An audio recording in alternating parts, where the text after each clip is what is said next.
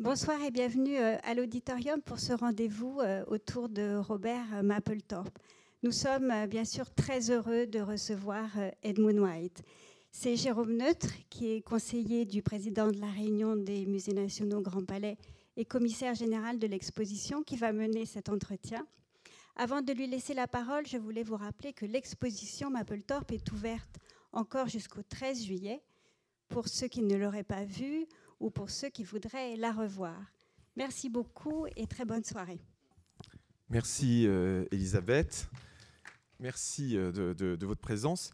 Merci Edmond de ta présence euh, ici ce soir et de ta présence tout au long de, cette aventure que fut la, construction de la rétrospective Robert Mapplethorpe au Grand Palais, car tu n'es pas seulement là pour témoigner de ton amitié avec Robert Mapplethorpe et de, et de toute l'exégèse que tu as euh, tirée de, cette amitié, mais également parce que tu as euh, été une sorte de guide, un peu un mentor aussi pour moi dans, la construction de cette exposition.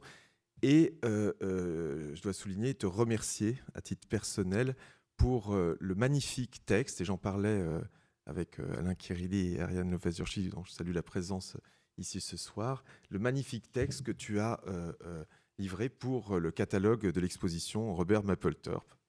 Catalogue qui est en vente à la boutique du Grand Palais pour 35 euros. Un, magnifique catalogue avec un autre texte d'ailleurs inédit de, de, Patty Smith qui elle aussi a eu cette, cette générosité de, de contribuer euh, à ce catalogue et qui était d'ailleurs à ta place euh, il y a euh, quelques semaines. Mais tu ne vas pas chanter ce soir. Non. Alors Edmund White, pour, vous, on le, vous le connaissez tous, mais pour rappeler quelques, quelques points. C'est un des romanciers majeurs de, la littérature euh, américaine contemporaine qui a publié euh, euh, une trentaine de livres depuis 40 ans, 29 livres oui, déjà, depuis Forgetting Helena en 1973. Écrivain gay engagé, tu as dans ton œuvre témoigné aussi de la libération sexuelle aux, aux États-Unis. Tu as enfin aussi enseigné la littérature toute ta vie, notamment à New York University et à Princeton, entre autres. Alors les romans, euh, euh, on, connaît donc euh, Forgetting Helena, Nocturne pour le roi de Naples. Je l'ai dit dans leur titre français, car ils sont tous disponibles dans des éditions françaises. La trilogie Un jeune américain, La tendresse sur la peau, dont le titre en fait initial était The Beautiful Room is Empty. la belle chambre est vide. C'est drôle de traduction. Traduttore, traditore. La Symphonie des Adieux, L'homme marié en 2000 et le dernier roman Jack Holmes et son ami. Tu viens de publier le troisième volume de tes mémoires, Inside Pearl, My Years in Paris, euh, qui n'est pas encore traduit en français, mais tu as vécu 15 euh, ans à Paris, donc c'est le récit de tes années parisiennes, car tu es aussi un brillant essayiste. Tu as publié en 1980 Les États du désir, Voyage en gay Amérique, et des biographies d'écrivains français, dont deux au moins ont vraiment habité l'imaginaire de Robert Mapplethorpe, Jean Genet et Rimbaud, et une autre biographie de, Proust. Et enfin, tu as aussi écrit, et c'est pour ça que je t'avais demandé de participer à ce catalogue et de, m'aider dans la construction de cette exposition, des textes euh, très importants sur les photographies de Robert Mapplethorpe. D'abord un texte qui est la préface au livre Blackmails en 1980, donc à la demande de, de euh, Robert Mapplethorpe, que tu as bien connu, et le texte euh, pour le livre euh, publié en 1995 qui s'appelle Altars, les hôtels au sens euh, catholique du terme, qui rassemblait une compilation des pièces uniques, un peu sculpturales, tridimensionnelles, de Mapplethorpe. Et enfin, last but not least, Génération Mapplethorpe, une vingtaine de, pages, un, un, texte qui contextualise un peu le New York des années 70-80, dans lesquels euh, ces photographies ont été euh, produites. Alors avec tout ça, j'espère que tu as aimé l'exposition quand même, qu'elle ne te déçoit pas. Ah, c'est magnifique, euh, j'ai beaucoup aimé l'exposition. Et parce qu'il y avait des jumelages de, de, deux photos qui étaient normalement considérées complètement à part, mais là, ils étaient merveilleusement bien construits. Merci quand et comment as-tu rencontré Robert Mapplethorpe? Je, euh, Il était assez euh, euh, carriériste, c'est-à-dire il n'a jamais changé son travail pour être plus aimé, mais au plus commercial. Mais il avait des manières euh, assez, pas huileux, mais euh, gentilles pour euh, rencontrer. Donc, Séducteur. oui, séducteur. Il m'a cherché, donc euh, il m'a téléphoné tout d'un coup comme ça. Et, et j'étais personne. À l'époque, j'ai publié deux, trois livres, mais j'étais sans importance. Mais il avait un, un bon nez pour, pour les gens qui pouvaient être intéressés à lui, même pour l'avenir. Par exemple, nous sommes allés ensemble pour faire des reportages sur euh, William Burroughs et aussi sur Truman Capote. Et euh, quand nous étions avec Truman Capote, il a pris une photo, il a insisté que je pose à côté de Capote et j'ai dit pourquoi euh, Il disait Oh, euh, tu serais reconnaissant un beau jour. Et- D'ailleurs, c'est une très, une très, belle photo où vous êtes tous les deux, Truman Capote euh, et toi. Tu as d'ailleurs une cravate, tu es très, très formel. euh, très stressé. Mais, mais ça, c'est la première photographie qu'il a, qu'il a faite de toi. Mais ensuite, il a fait un portrait beaucoup plus intimiste, beaucoup plus personnel, cette fois centré sur toi, et, et qui est exposé euh, euh, au Grand Palais, et, et dont le style et le cadrage est vraiment, euh, de façon flagrante, le même que celui qu'il utilise pour des gens qui lui sont très proches, comme euh, Sam Wagstaff, qui était son compagnon, ou John McKendry, euh, euh, qui l'a beaucoup euh, influencé et beaucoup Ah ouais. aidé euh, dans la photographie.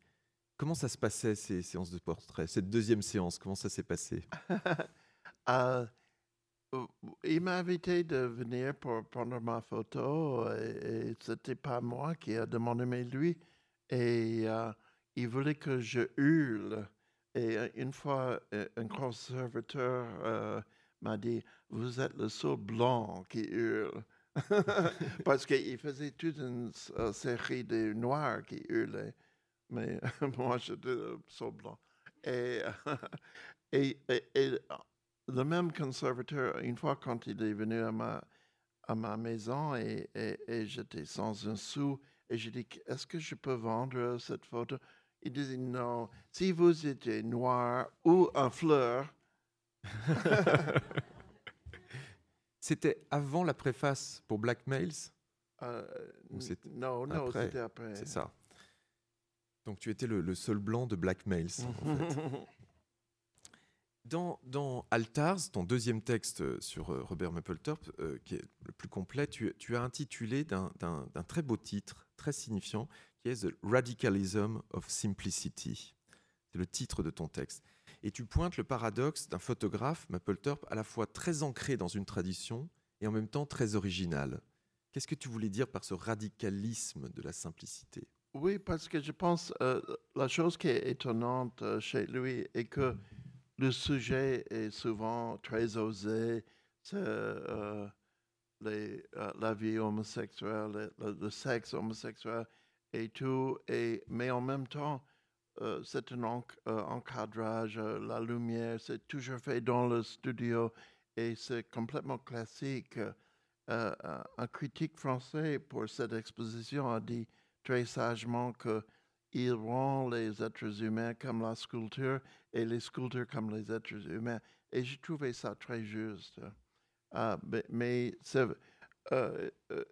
c'est vrai que souvent ces photos sont très dépouillées et, euh, bien euh, illuminées et, euh, et les gens sont très posés, souvent sur un arrière-fond qui est complètement neutre. ce, ce- classicisme, en fait, on, en a parlé plusieurs fois ensemble. Ne penses-tu pas qu'il le, doit aussi à, sa lecture de Jean Genet, qui, en littérature, a traité, comme il disait, euh, des- de, thèmes qui étaient plutôt tabous, clandestins ou scandaleux, mais, comme disait Genet, avec les mots les plus nobles de la langue française. Et d'une certaine façon, Mapplethorpe, dans ses années libertaires 70-80, va mettre avec l'esthétique la plus classique et la plus, et la plus euh, parfaite et la plus travaillée, euh, euh, des choses qui sont plutôt dans les backrooms. Oui, euh, jus- justement, et, et il était très inspiré par euh, Jean Genet. Et euh, pendant que j'ai écrit mon livre, Patty Smith m'a téléphoné le matin très tôt de, de Detroit parce qu'elle avait un horrible mari à cette, ce moment qui était très jaloux, très possessif. Et donc, elle était obligée de parler comme ça.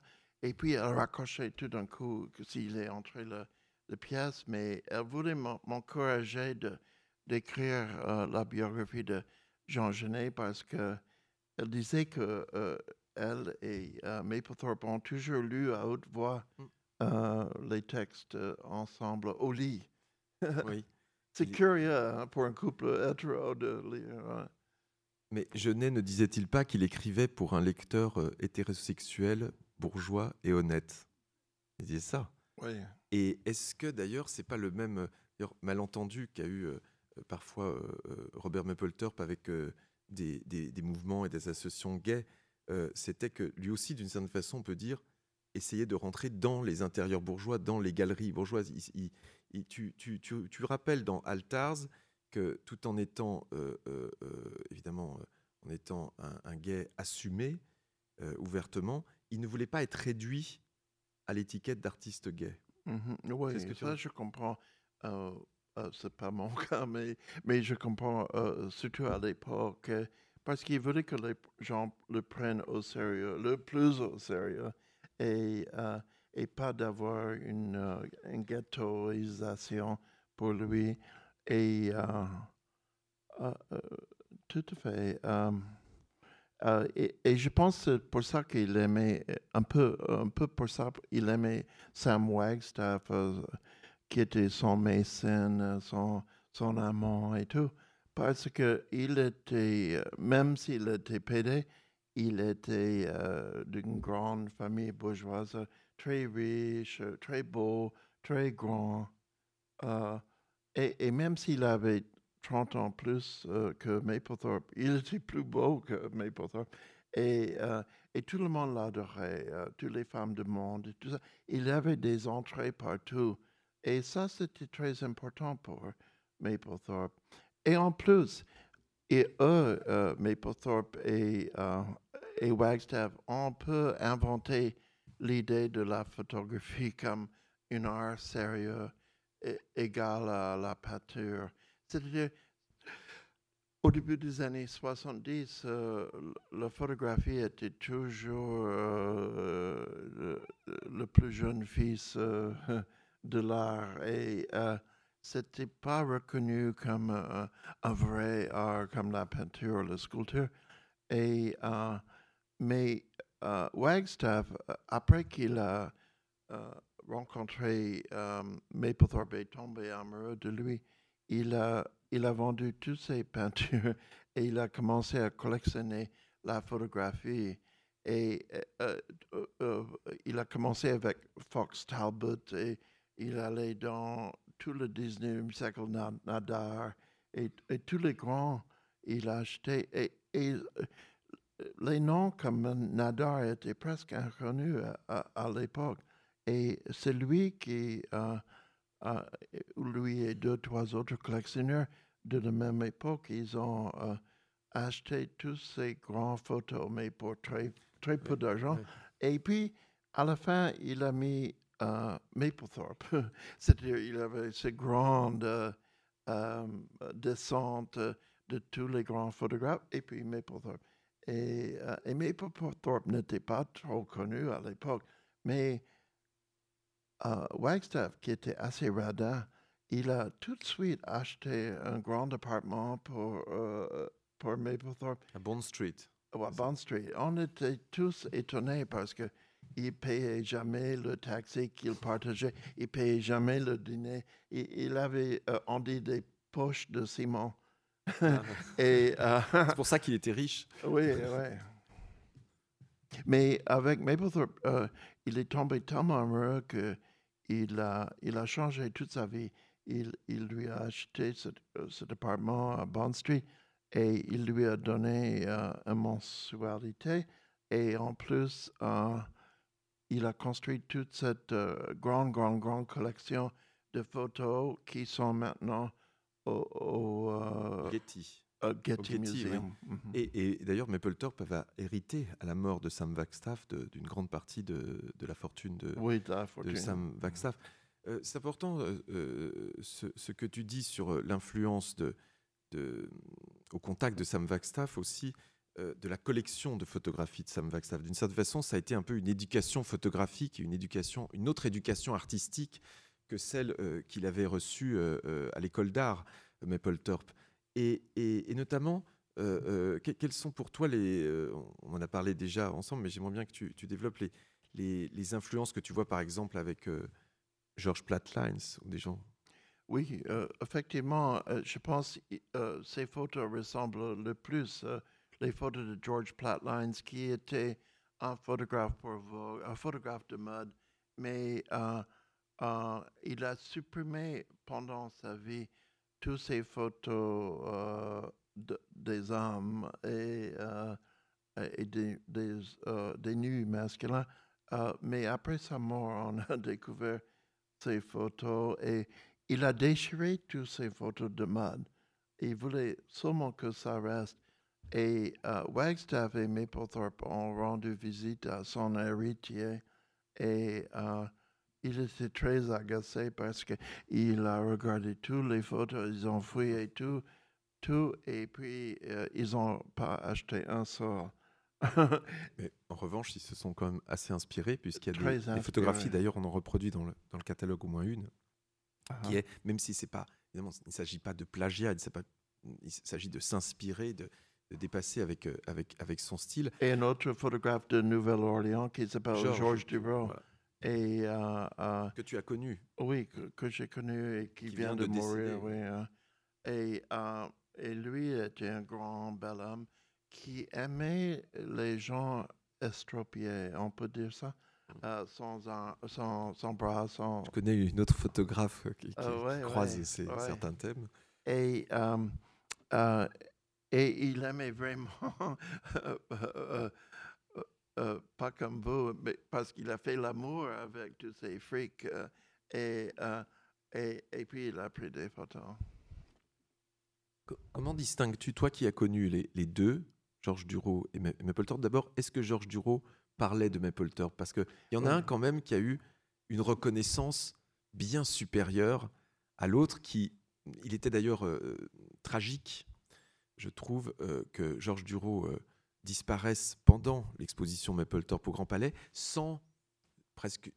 Il y a eu des petites lignes dans les journaux, mais alors qu'il y avait des couvertures sur... euh, sur Mapplethorpe. C'est vrai qu'il y avait l'exposition, mais enfin Mapplethorpe, lors de, de, de, de, son décès en 1989, avait vraiment de pleines pages, et c'était tout d'ailleurs tout à fait évidemment euh, mérité, mais c'était quand même, il y avait un petit parfum tragique, je trouve, dans, dans le fait que Duro disparaissait comme ça, euh, ben, comme si euh, il n'avait existé que pour quelques-uns. Que- que- quel était son rapport à Mapplethorpe je pense qu'il est moins ambitieux que Mapplethorpe comme personne. Et, et il aimait tellement la vie de Nouvelle-Orléans. Il avait une vieille maison écroulant euh, avec des colonnes euh, grecques. Et, et, euh, il était assez riche. Et il connaissait toutes les femmes du monde parce que j'étais une fois avec lui dans, dans quatre roues. On dit quatre roues? Euh, Jeep. 4x4? Oui, 4x4. Et, et le- les femmes dans un gros Cadillac euh, euh, euh, l'ont fait stopper. Ils ont dit Oh, Dureau, on t'aime. Et, tout. Et ils ont fait tout un, un drame dans la rue. Et euh, il avait toujours be- beaucoup d'amis et une vie très mondaine.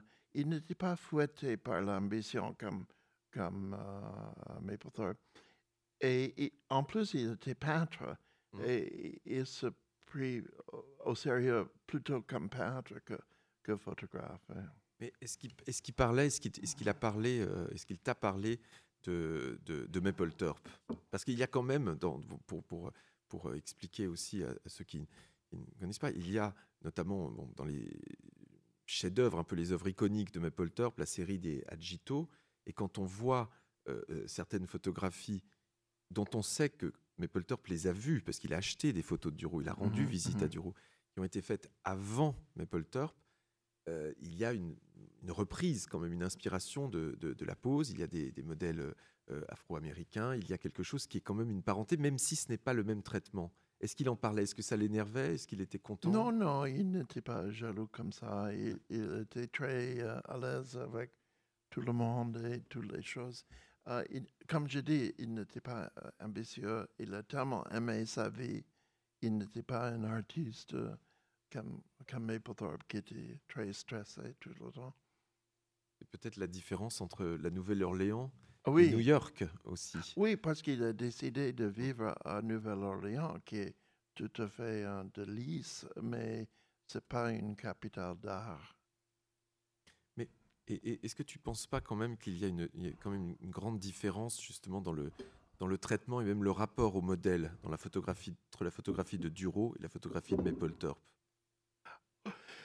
Mais Mapplethorpe a, souvent fait l'amour avec les, les, les modèles. euh, euh, le soir, il, a, il est allé au bar. Il y avait un bar euh, au pied de Christopher Street qui s'appelait le Keller, qui était uniquement pour les Noirs et les quelque peu blancs qui les aimaient.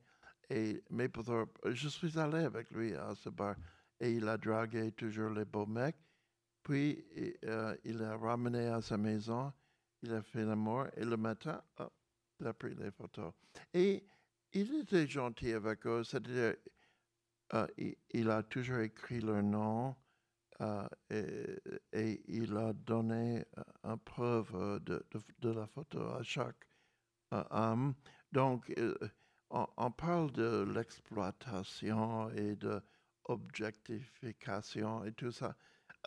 Il avait, dans les années 80, tout un discours autour de racisme chez, chez Mapplethorpe. Mais, par exemple, son photo, sa photo la plus connue euh, d'un homme dans un costume polyester Man in Polyester Suite. ouais. où euh, il, il expose euh, son sexe énorme, et, euh, mais on ne voit pas sa, euh, euh, sa- son visage. Et beaucoup de gens m'ont dit, oh, ça c'est la preuve qu'il ne voulait pas montrer la, euh, euh, euh, qui cet homme était, son visage. Mais en effet, c'était son amant Milton, et Milton a toujours dit que tu peux prendre des photos de mon sexe ou de mon visage, mais pas les deux, parce que je veux pas que ma mère sache que je suis pédé. Et, euh, donc, euh, euh, au contraire de ce que les gens pensent que c'était le, le photographe qui a décidé ces poses, c'était le modèle, le sujet. En plus, j'ai toujours dit que le, le mot en français pour un lens est un objectif. Donc, cette euh, objectivité est déjà construite dans, dans les photos. Tout à fait. Et en plus, ces, détracteurs étaient ignorants d'une grande tradition artistique qui fait que quand, par exemple, c'est les mêmes qui disent que l'origine du monde, on a dû couper la tête, qu'il existait quelque part. Et, d'ailleurs, Jean-Claire a écrit des pages très intéressantes dans son euh, dernier livre sur, sur ça et sur cette histoire de, justement du, focus un peu sur, euh, euh, sur la génitalité lorsqu'il y a un, y a un, portrait de, sexe dans l'histoire de, de l'art. Euh, mais euh, je suis tout à fait d'accord sur ce que tu dis, évidemment, euh, sur la. Au contraire, euh, il y, avait une, je pense, une valorisation des, de- de- des modèles euh, afro-américains. Et il était en cela un des premiers. D'ailleurs, tu l'as écrit dès, dès tes préfaces que tu faisais pour, pour Blackmail. C'était s'il y a eu une originalité aussi de Robert Mapplethorpe dans l'histoire de la photographie, c'était de prendre comme héros des, des, des, des- modèles afro-américains qui étaient, qui étaient en plus dieux, qui n'étaient ouais. pas des, des gens célèbres. Oui, non, mais ils sont euh, un, peu comme les dieux souvent. euh, euh, Mhm. il y a beaucoup d'admiration dans, dans les, les photos, je pense. euh. mais quand j'ai écrit euh, euh, euh, le préface pour Black Males, euh, qui était un de ses premières expositions à Amsterdam, j'ai dit que quand un blanc en Amérique regarde un noir, c'est toujours un acte euh, euh, compliqué et euh, anxieux. C'est-à-dire, il n'y a pas une approche simple. et donc, il a traité les Noirs en tant que figurines art déco ou comme abstraction géométrique. Ou, et il avait tous ces, tous ces filtres, peut-être, entre sa vision et la personne. Et je pense que ça, c'est un problème euh, pour les Américains euh, avec les, les, Blancs, les Noirs. Il y a toujours beaucoup d'inquiétude, je pense, dans le regard. Euh, une Française est venue me voir aux États-Unis, on était dans le métro. Elle regardait les Noirs comme ça, avec les gros yeux comme ça. Et je dis, mais on était les seuls Blancs dans le rame. Et j'ai dit, euh, mais écoute, tu peux pas regarder les Noirs comme ça. Elle disait, oh, tu es raciste. J'ai dit, non, euh, j'ai l'habitude. C'est vrai que dans, dans, le contexte américain euh, de, des États-Unis de, de, de l'époque, parce que tu me rappelais encore il n'y a pas longtemps que jusque dans les années 60, c'était juridiquement, légalement, interdit, les deux races de se marier. Voilà. Il avait euh, à c'est, 60, ce qu'on pas en tête toujours euh, quand on ne connaît pas les États-Unis. une décision de Loving versus Virginia et qui était la grande décision euh, de la Cour suprême qui a permis les mariages entre les Noirs et les Blancs. Mais jusqu'à 67, c'était interdit. C'est pour ça que lorsque, une dizaine d'années euh, plus tard, Mapplethorpe photographie, comme dans euh, le, magnifique photo Thomas et Devana, où il photographie un noir nu, dansant avec une, euh, une, une jeune dame blanche, et qu'il imprime ça sur une toile, mm -hmm. comme, euh, euh, euh, qui, que, jouxte deux panneaux de soie. Il en fait donc comme un, altar, comme tu dis, un véritable hôtel.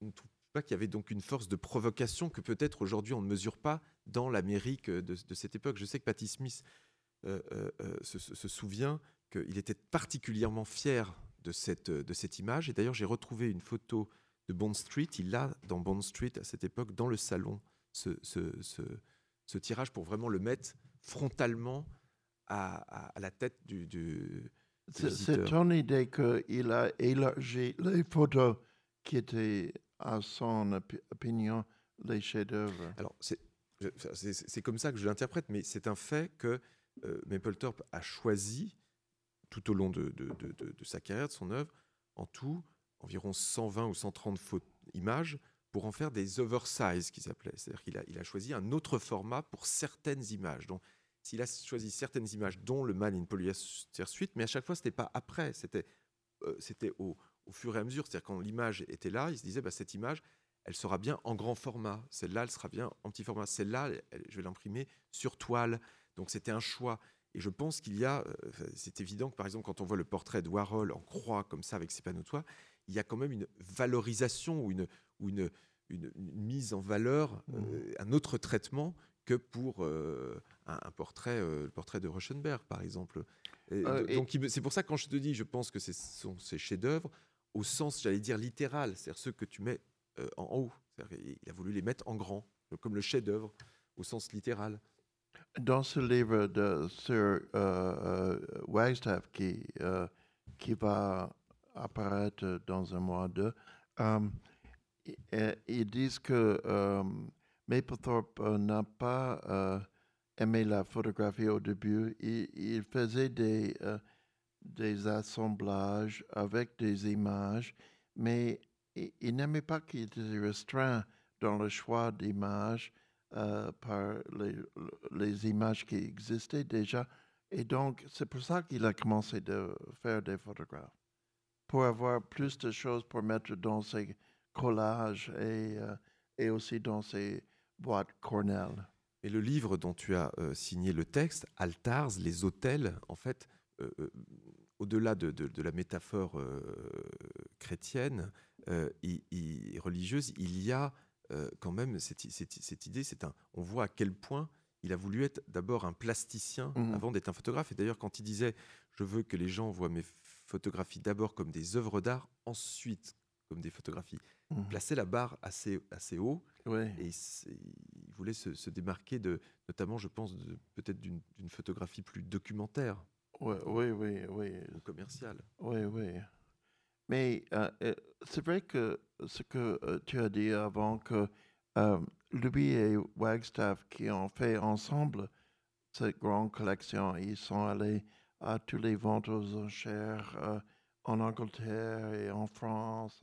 Ils étaient amis avec M. Jam ici. Oui, oui. euh, et euh, et- ils ont fouillé. Mais, mais c'est eux qui ont, euh, au moins dans leur euh, opinion, établi la hiérarchie de, de la ph- photo dans le 19e siècle et 20e. Et euh, donc, ils ont étudié énormément de choses. Par exemple, ils ont un peu découvert Eugène Atget, c- c'est-à-dire, il était déjà co- connu en France, mais, mais pas tellement aux États-Unis.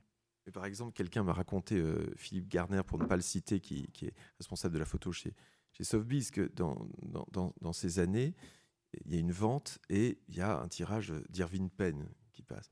Et Sam Wagstaff achète ça pour une somme qui, aujourd'hui, évidemment, va être dérisoire, mais des gens sont, sont, sont venus le voir en lui demandant s'il n'était pas fou, s'il est- si- s'il était sérieux. C'est- c'est- il apparaissait pour quelqu'un d'aussi démesuré que des gens qui achètent aujourd'hui euh, 100 millions euh, à, à parce que c'était fou. de- de- 5 000 oui, dollars. euh, quelque c'était peut-être, peut-être, c'était déjà euh, quelque chose comme 10 000 dollars. Il avait un grand format de peine et les gens disaient mais, mais euh, où va-t-on? Oui, oui, c'est vrai. Et euh, donc, euh, on, on- on oublie que le statut de la photographie était très flou à l'époque. euh, mais pendant les années 70, ça a commencé à, devenir beaucoup plus important. Et puis, dans les années 80, les, euh, les, les critiques ont, ont commencé de euh, tourner contre Mapplethorpe parce que c'était trop classique, trop posé, trop studio. Et ils ont commencé d'aimer les photos plus spontanées comme Cindy, well, pas Cindy Sherman, mais euh, Nan Goldin. Nan Goldin. Oui, il y a, il y a aussi, on, on- on a, on a vu dans la, dans la critique euh, de, de, de- de- de l'exposition euh, au Grand Palais, euh, certaines voix, effectivement, euh, se dire, au fond, euh, c'est quelqu'un de, de, de- de trop esthète, pour être euh, honnête. Trop lâché. Voilà, voilà. Euh, euh, c'est c'est le, le- évidemment dans le, le- la nation de, de Cartier-Bresson, de, Pardon, etc., de Douaneau, euh, euh, la photographie de studio euh, euh, très artistique euh, paraissait, euh, Un peu paraissait un peu, arriériste, oui, non, ouais. paraissait un peu suspecte où il y avait quelque chose qui qui, qui gênait. Et je crois aussi un, un- un- un malentendu parce que Mapplethorpe est aussi le nom d'une légende de euh, et c'est bien normal à, à travers aussi euh, ne serait-ce que le succès d'un livre comme Just Kids, qui est un succès mondial. Et, je pense qu'il y a le malentendu euh, sur euh, quand un public cherche dans ses photographies un documentaire sur un, certain New York des années 70-80, non? Oui, mais, ça n'existe pas vraiment. Il n'était pas un photographe documentaire. euh, Et les choses qu'il a fait sont vraiment sans âge, je crois. Oh, c'est-à-dire, peut-être dans 100 ans, on, on va dire, oh, et ça, c'est typiquement des années 70. Mais maintenant, il, il semble comme les vrais classiques euh, sans âge. Pour moi, au moins. Exactement, je pense qu'il y a une universalité comme Oui. ça, une intemporalité. Et, et- mais paradoxalement, et j'aimerais t'interroger sur, sur ce point, euh, Robert Mapplethorpe a, a répété plusieurs fois dans des entretiens que ses photographies, son œuvre, n'auraient pas pu être produites à une autre époque et dans une autre ville que le New York des années 1970-80. Il disait même, j'ai voulu mettre de l'ordre dans cette folie. C'était quoi cette folie de ce New York 110-80 Qu'est-ce qu'il voulait dire? Parce que tu en étais un des acteurs, Ouais, ouais. tu en étais un des fous. Oui, euh, je pense, ouais, je pense euh, il y avait deux choses ensemble qui qui sont pas trop attendues euh, comme jumeaux. C'est-à-dire, il y avait une culture très mandarine, tou- toujours euh, avec euh, des, des, des euh, prêtres de l'art et et, Les grands mandarins, comme tu les appelles le- dans, dans- oui, dans- oui. dans le texte. et- par exemple, le critique Susan Sontag et tous ces gens vachement cultivés et assez méprisants au, au- au public général. En même temps, il y avait ce foisonnement euh, de la vie homosexuelle. euh, et c'était bizarre parce qu'il y avait des gens comme euh, Wagstaff qui étaient dans les deux mondes. C'est-à-dire, il était homme du monde d'art, mais en même temps, euh, il draguait beaucoup. Et, et parce que dans les années 60, euh, New York était une ville très puritaine. Dès qu'un bar PD est ouvert, c'était euh, fermé tout de suite par les flics parce qu'ils avaient peur de, de, de mauvais mœurs. Mais euh, après euh, Stonewall, qui était le début de, de la libération homosexuelle en 69, euh, la première fois quand les PD ont résisté, les Des flics. émeutes. Oui, une émeute. Après, euh, tout est changé et la police a pris des leçons de sensibilité euh, euh, à travers les, homosexuels. Et tout est changé. Et, moi, je suis allé à, en Rome, à Rome en 1970. Et quand je suis revenu, revenu après un an, il n'y a pas un seul bar avant et il y avait 40 ou 50 peut-être quand je suis venu. Et un ami m'a donné euh, de LSD, euh, acide, et euh, on a joué toute la nuit ensemble dans tous les bars parce qu'il y avait des, des garçons go-go et tout ça. Et, et c'est un peu embarrassant maintenant, mais, mais, mais vraiment, les deux choses existaient en même temps. Il y avait vraiment la fin de la haute culture américaine parce que maintenant, tout est nivelé. Mais euh, Susan Sontag disait une fois, quand on a fait un défi contre euh, euh, la culture, on n'a jamais imaginé que ça peut écrouler si facilement. C'était comme la Russie qui est tombée si vite et on- on a sou- on n'a pas soupçonné que ça peut être comme ça. Euh, et, maintenant, il y a, euh, personne ne lit des livres, personne ne regarde les, euh, exhibitions, c'est fini. Et, donc, c'était un changement complètement rapide. Mais dans les années 70, ça- les deux choses existaient.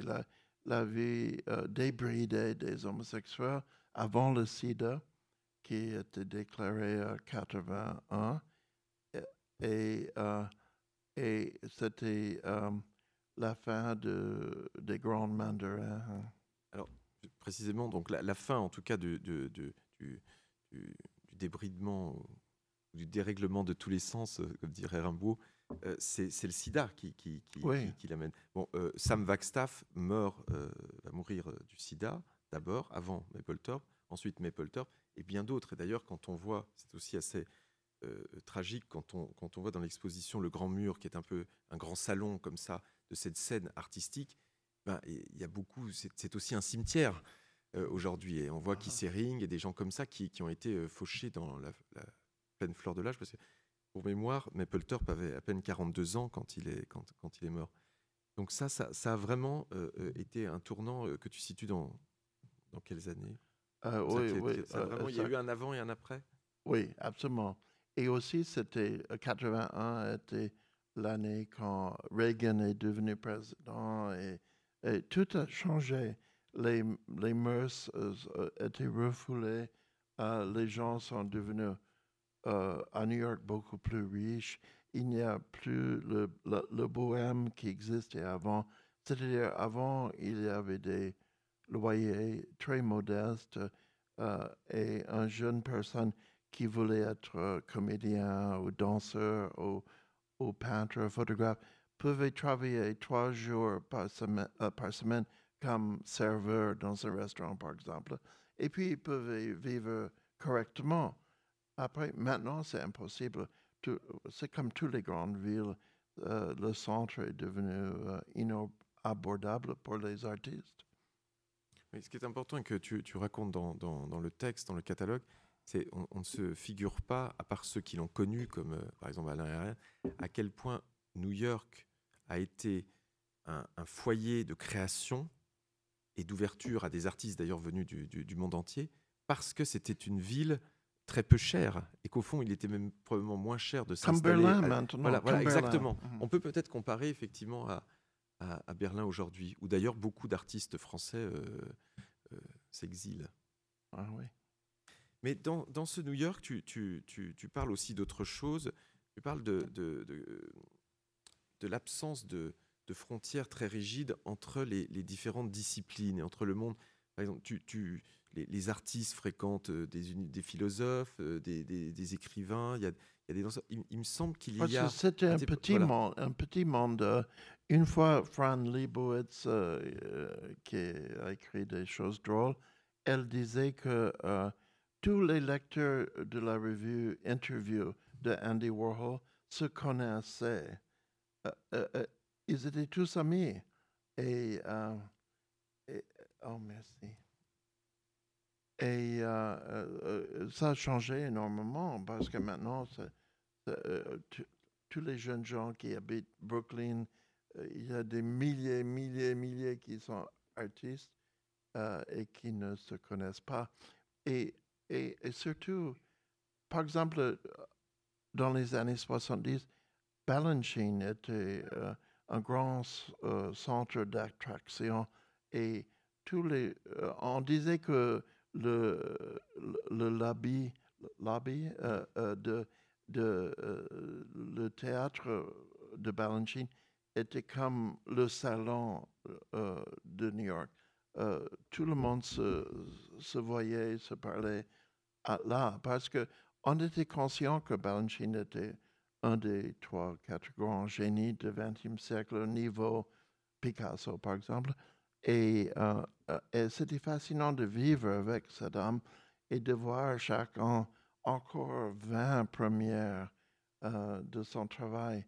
Et nous étions tous là, c'était pas trop cher, c'était pas comme l'opéra, c'était beaucoup plus démocratique et, et, je pense donc il y a une, une fréquentation de, de, de tous les artistes euh, à travers euh, toutes les disciplines différentes. C'est vrai que ça fait rêver euh, ce, ce que tu dis quand, pour, pour qui a, moi, été témoin de, de l'expulsion de, de Bob Wilson de son appartement, de son loft downtown, obligé de, de- déménager. C'est vrai que le, le- le grand artiste n'était plus à- au, centre, euh, au centre du monde dans ce, dans, dans ce New York. Euh, il y a un, un point sur lequel euh, je voulais euh, que, tu, que tu parles, euh, euh, c'est sur un point qui m'a été suggéré par notre ami commun Alain Kirilli, qui, est, qui est là ce soir, sur le fait que Mapplethorpe est un artiste catholique dans un pays protestant. Et son catholicisme, on le trouve dans son œuvre, dans sa forme et dans ses contenus. Comment tu ressens ça? Parce que tu en as parlé dans tes textes aussi. Oh, Oui, oui, euh, surtout au début euh, euh, de son travail dans Parce les... qu'en France, les gens n'ont pas conscience dans, dans quel contexte, dans quelle société c'était. Oui, tous les Américains sont croyants. Euh, c'est incroyable pour les Français parce que euh, euh, euh, j'avais un ami français qui a écrit euh, tout un euh, article dans l'Express, je pense, euh, sur l'Amérique et il m'a dit comment est-ce que j'ai fait? J'ai dit tout est bien sauf tu n'as pas mentionné la religion et 70% des euh, les Américains sont les plus re- religieux les plus croyants gens du monde euh, euh, de l'Ouest, et euh, malheureusement. Et, et, et donc, euh, et, et, euh, et il lui a, il m'a dit, oh oui, peut-être les vieilles femmes en noir. J'ai dit, non, non, les présidents des universités, les, euh, les grands écrivains, ils sont tous croyants. Et, euh, et Mapplethorpe aussi, euh, mais catholique justement dans une société protestante, oui. Est-ce est-ce qu'on a un micro, Elisabeth? Un micro, s'il vous plaît J'aimerais bien. Ouais. J'aimerais bien que Al- Alain Kirilli, s'il est d'accord, nous, nous, nous dise, euh, essaie de dire en, quelques mots, les, les- mots qu'il m'a qu'il m'a dit. C'est pour avoir un, un- micro. Si on trouve, y il y en a un. Un micro au premier rang, s'il vous plaît.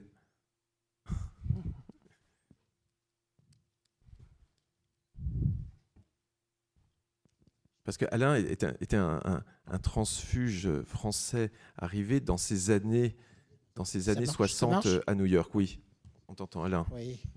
Ah, ça, euh, en tant que Français, quand je suis arrivé, tu sais, fin des années 70, avec Ariane, euh, on ne s'attendait pas à découvrir euh, l'Amérique autrement euh, que déjà les, les archétypes que nous avions, que c'était un pays capitaliste.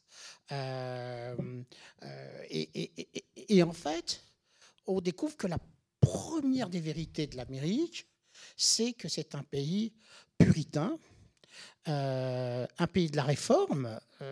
c'est la grande vérité de l'Amérique, mais nous, en France, on ne le voyait pas. Et moi, en tant qu'artiste, tu vois, quand on se promenait dans ce qui est devenu Soho, et que Ariane et moi, on allait faire notre shopping à Washington Square, etc., euh, il y avait un petit department store là. Euh, on rencontrait les artistes dans la rue de West Broadway, et quand ils nous demandaient où avez-vous passé, comment avez-vous passé vos vacances, alors je leur disais, nous on a été se baigner dans la Méditerranée, euh, bouillabaisse, etc. Tu vois, pendant l'été. Et je lui dis, and you, what did you do? Ah, summer, it's a good time to work very hard. So, là, je réalisais qu'il y avait quelque chose qui clochait. Quelque chose qui représentait un immense décalage pour comprendre dans quel processus créatif, Le dans quel... plaisir, le plaisir, c'est interdit. Le- Le plaisir est interdit. Oui, justement, quand je suis venu en Amérique de la France après 15 ans, euh, euh, euh, mon ami et moi, nous avons loué une voiture pour faire une village tour de plaisance et dans toutes les villes du sud, genre Charleston, Nouvelle-Orléans. Et mes- amis américains m'ont demandé pourquoi vous êtes allé? C'est pour promouvoir un livre? Non. C'est pour voir euh, les amis? Non. C'est pour donner des... des- Non. C'était pour le plaisir. Plaisir, qu'est-ce que c'est? plaisir est un concept, peut-être. Ouais, ouais. Euh, alors, c'est sûr que le, le cas de quand, quand on l'a connu et quand on l'a vu exposé, nous, nous, nous interpelle profondément parce que il exprimait des enjeux de sexualité de façon franchement héroïque pour l'Amérique et pour le monde, car euh, vous, vous devez savoir qu'en France, par exemple, on ne, on ne développera pas, quand on donne des photos à développer en argentique, Ah oui. on ne développera pas une photo si le sexe est en érection. Le, le laboratoire, Et même, même maintenant, tu m'as expliqué que oui, euh, s'il y a des érections dans les photos, c'était interdit d'avoir dans... Ouais, C'est c'est une dé- définition dans la jurisprudence du Conseil d'État pour, euh, pour euh, oui. euh, effectivement définir euh, la, la possibilité d'une plainte pour pornographie oui, oui. dans le que- contenu et pas dans son traitement. Dans ce qu'on- Ce que, ce que je veux seulement donc euh, euh, rajouter, c'est que on a un sentiment qu'il s'agit bien d'un catholique, comme tu disais il y a quelques instants, je, te- reprends ce que tu dis, un catholique dans un pays protestant. Euh, et ce- et- et c'est extraordinaire, mais ça se joue d'une façon où le sujet est brûlant, mais le processus créatif est euh, plutôt, euh, plutôt sans émoi, glacial. Même s'il couche avec ses modèles. C'est extraordinaire. Il va coucher avec ses modèles et il en fera quelque chose de, de, peut-être presque distant.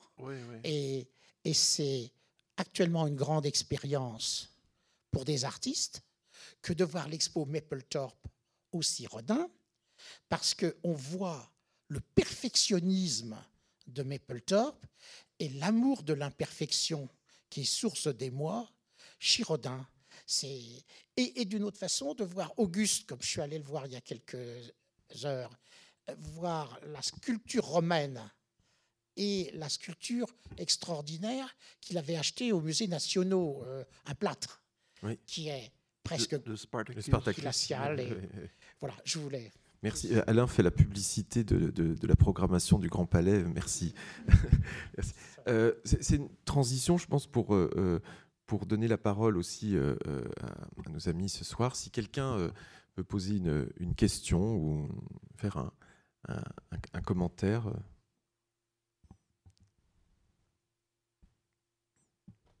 Qui veut mhm. qui... Ariane? Tu as le micro. Hein. Ah je, je, pense que Mapplethorpe, ce qui est aussi, vous l'avez un peu évoqué, c'est qu'il est devenu le martyr de l'homosexualité, puisqu'il en est mort euh, à travers le sida. Et je pense que s'il y a un martyr de ça, c'est bien lui, lui. Et c'est très émouvant en tant qu'artiste, parce qu'il en est mort de ce qu'il a fait. Euh, et voilà, c'est, il est catholique martyr. oui, oui. Tu, tu, l'as fréquenté dans ces années où il était euh, euh, malade non, parce que je, je, suis venu en France en 83 et il était toujours en santé et c'était seulement après qu'il est devenu malade. Mais parfois, je l'ai croisé comme ça, euh, il était très mondain, dans, une façon euh, inattendue, très baise avec des duchesses et tout ça. Mais euh, parce que il aimait ça un peu, et aussi des collectionneurs, mais il était très sortable. Est-ce qu'il y a une, une question, un, un, Alain, tu, tu, as le micro à côté. Je voudrais demander à Edmund de euh, préciser, je ne suis pas sûr de bien comprendre, quand on dit que l'écriture de, de, Jean Genet, euh, penses-tu que l'écriture de Jean Genet est du même ordre de perfection que la technicité de la photographie de Mapplethorpe? Oui, mais euh, Jérôme assez beaucoup étudié. Il a écrit sa thèse sur euh, Jean Genet. Euh, mais euh, à mon avis, il y a un, niveau de langage chez Genet qui est très élevé. C'est-à-dire, les gens parlent entre eux dans les dialogues en, argot, mais toutes ces descriptions, c'est le, le, français classique il aimait Corneille, euh, par exemple. Ronsard. Ronsard, oui. Et euh, Proust. Proust. Et euh, le déclic pour lui pour écrire était quand il a lu Proust. Parce qu'un beau jour, il était en prison et ils ont échangé les livres. Et le dernier d'être choisi était Proust. donc, il a oh, quand même. Et il a pris Proust à, sa cellule et il a commencé à lire avec euh, un euh, délire énorme. Et il ne voulait pas continuer parce qu'il voulait sauver euh, pour lire après ces pages. Il était tellement excité par, par Proust et il, voulait être le Proust des pauvres. et donc, il, il, il, prenait tous les travaux, les euh, tout ça, euh, il a inventé le traveler pour, pour la littérature française. Et, des héros noirs. Notre-Dame des Fleurs est un noir. C'est le surnom d'un. oui, oui. C'est ça, on oublie aussi. Euh, c'est en 1943. Ah, ah, c'est probablement le premier héros littéraire qui, qui, est oui. noir. Oui. De la littérature française. Mais, euh, ouais, mais juste, justement, il n'a pas écrit comme un prisonnier ou un enfant de l'assistance publique, mais comme un grand euh, Ouais. classique.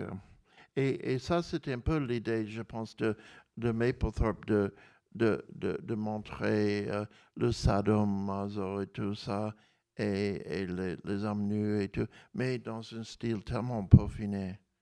Il y a une photographie de Mapplethorpe qui, qui illustre euh, à, merveille euh, ce, que tu dis, et nous on en parlait tout à l'heure en, voyant l'exposition, qui est le portrait euh, de, ce couple sadomasochiste dans leur intérieur, où l'un est assis sur un, fauteuil qui ressemble à un trône, et l'autre est juste euh, au-dessus.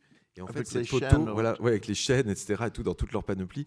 Et la photo reprend exactement la, la- la- la- la scénographie d'un portrait célèbre de Cecil Beaton, de la reine Élisabeth II et du prince Philippe.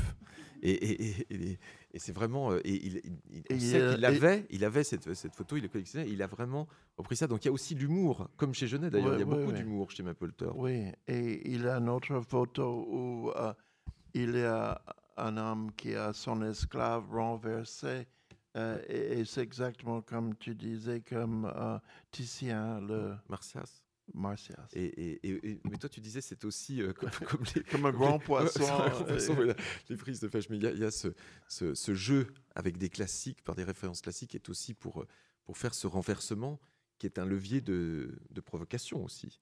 C'est un grand provocateur, Mapplethorpe. Et, et c'est intéressant pour moi, euh, les photos euh, euh, sadomaso et les et homo, même les nus, sont jamais excitants. Et, et, euh, les, les gens disent pornographique, mais ça n'excite pas. Euh, c'est des, des gens qui sont un peu paumés dans leur cuir, les chaînes. C'est vrai, c'est ce que je dis souvent dans des, des- des- des interviews. Je disais, il ne faut, il faut pas tromper le, le visiteur. Si les visiteurs viennent pour voir des photos stimulantes, excitantes, ce qui est la définition de la pornographie, ils vont être déçus. Ils, Oui, vont, demander, ils absolument. vont demander- ils vont demander à ce qu'on les rembourse. Euh, D'ailleurs, comme Genet. Comme Oui. Genet, qui, une fois de plus, avait ce, ce même malentendu où, de- où des, où des gens euh, euh, euh, euh, trouvaient que c'était que c'était pas du tout, que c'était beaucoup trop ennuyeux, Littéraire. même littéraire pour être de la, bonne littérature érotique. Ça, Oh. ça fonctionnait pas. C'était ça les critiques de la part de, de gens qui. Et quand Wagstaff euh, a rencontré Mapplethorpe, il a vu une petite photo de lui d'abord chez un ami. Et même cette photo un peu floue, il était très excité par lui, par, son image, parce que c'est exactement son genre. Donc, il lui a téléphoné, Wagstaff a téléphoné à Mapplethorpe en disant Est-ce que vous êtes le pornographe timide? Le pornographe timide. Ben voilà un- un- un- une définition qu'on ne connaissait pas de, de. Est-ce qu'il y a une, encore peut-être une, petite question, des commentaires? Alexandra.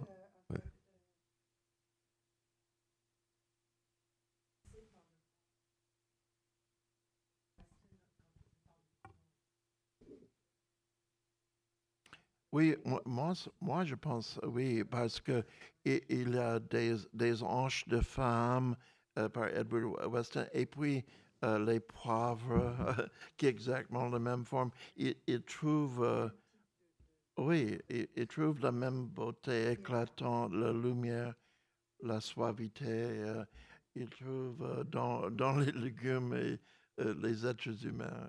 Oui.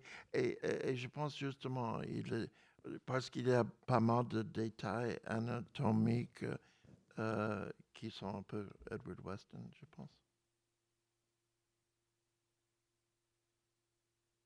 Est-ce que Mapplethorpe, euh, parce que Mapplethorpe n'était pas un grand lecteur, et Patty Smith euh, ra- raconte qu'en fait, elle, elle lui faisait la lecture. Mhm. En fait, quand on dit il lisait Genet, il se faisait lire Genet. C'est pour ça qu'il lisait ça, ou lit tous les deux, parce qu'il il n'aimait pas beaucoup lire. Mais euh, il, il- il lisait tes livres? Il a lu? Mes livres, non, je il lisait pas. Il lisait rien. Non. Il lisait rien. Parce que Patty Smith n'était plus là pour lui lire. Ah, c'est oui, ça, oui, vois. oui. À quelques années près. Oui, trop tard. Alors, c'est ce que une question vient euh, dans l'assistance ou quelque chose avant de te libérer peut-être parce que tu as beaucoup parlé.